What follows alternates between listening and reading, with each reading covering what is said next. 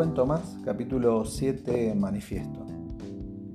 Las buenas charlas nos hacen crecer.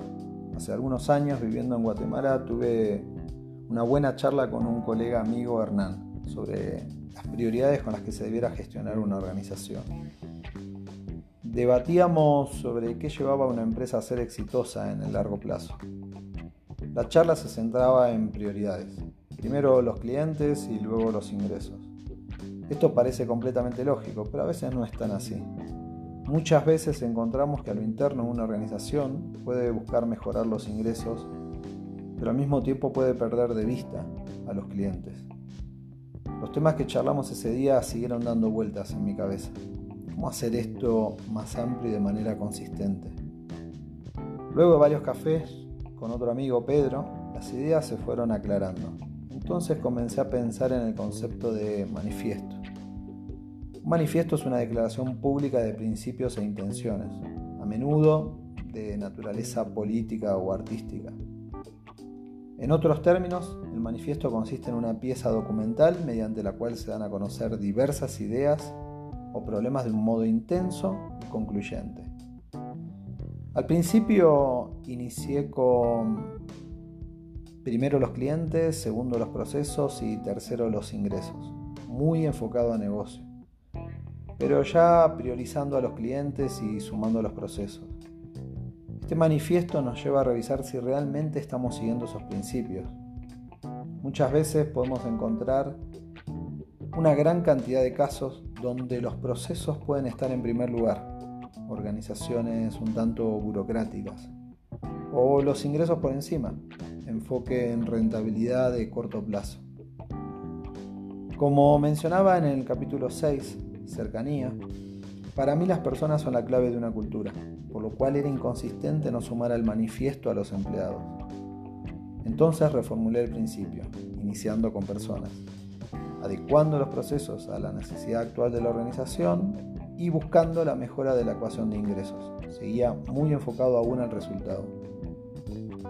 Hablando de personas, los que trabajaron conmigo, en especial las áreas comerciales, clientes y servicios generales, tuvieron que sufrir mi obsesión con un concepto, back igual a front.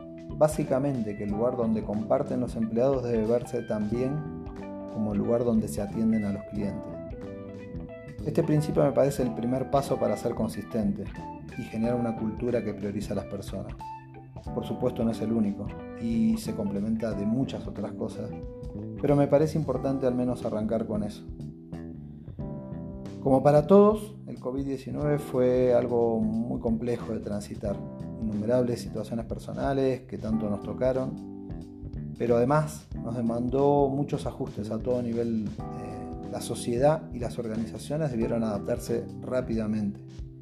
Durante ese proceso me di cuenta que el manifiesto tenía una visión incompleta en el punto 3, que en realidad debía asegurar la continuidad del negocio. En ese momento era sumamente importante eh, encontrar rápidamente la manera de seguir brindando el servicio, cuidar a la gente, empleados y clientes y mantener el negocio operativo, asegurando además la continuidad de la organización en el tiempo. La idea de hacer un manifiesto simple es siempre tener presente estos principios. Inicialmente para los que tengamos la responsabilidad de liderar y al mismo tiempo buscar la manera de hacerlo cultura. Muchas organizaciones han definido sus procesos y cultura a lo largo del tiempo. Cuando intentamos clarificar nuestras prioridades, es muy importante hacer el esfuerzo hacia lo interno, entre otros aspectos facilitando que las personas en contacto con los clientes logren realmente brindar servicios con la menor fricción posible.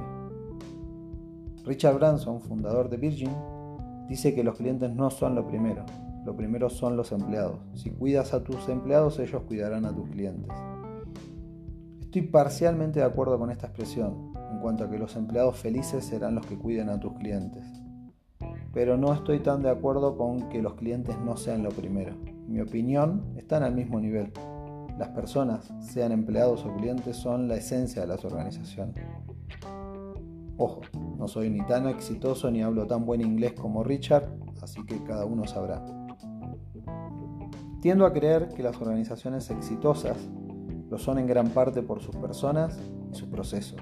tecnología de por medio. Muchas veces es bueno revisar profundamente los procesos y cuando lo hacemos vemos que pueden ser una consecuencia evolutiva no del todo clara, atemporal a la simplicidad de las nuevas tecnologías y con intereses varios que no siempre favorecen a las personas. En mi opinión esto es clave, analizar los procesos desde la experiencia vivencial y no solo desde la documentación permiten entender qué tan simple lo estamos haciendo. Un ejemplo de esto reciente me tocó en un cambio de ticket aéreo, comprado previo a la pandemia en una agencia digital. Un loop interminable, sin solución entre opciones de la página web, el chatbot y el IBR del call center. Al final terminé cancelando el ticket, esperando un reintegro de 3 a 6 meses y seguro una deducción en el camino.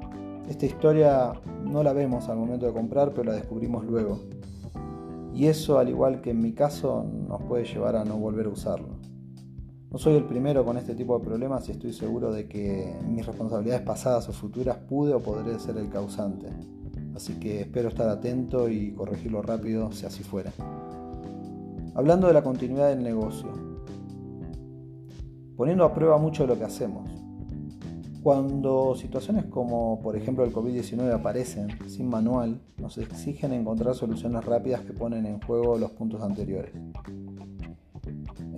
Número 1, a los empleados y a los clientes, y en el número 2, a los procesos. Muchas preguntas surgen. ¿Cómo rápidamente ajustar los procesos de una organización para dar seguridad a las personas? ¿Cómo seguir operando para garantizar el servicio y la continuidad laboral y el cumplimiento de las obligaciones, cómo tomar decisiones rápidas en el corto plazo siendo flexibles para garantizar el largo plazo, cómo hacer esto consistente en el tiempo. Muchas de estas preguntas no necesitan una crisis como disparador y pueden ser parte de nuestro día a día. Nos permiten crear una cultura de adaptación al cambio constante. Un manifiesto es algo evolutivo, seguramente vaya cambiando a lo largo del tiempo pero lo importante es que esté siempre alineado a nuestros valores, que sea un eje rector simple de entender y que nos guíe a la hora de buscar soluciones. Seguimos echando el cuento escrito o en audio en el capítulo 8, ESDC.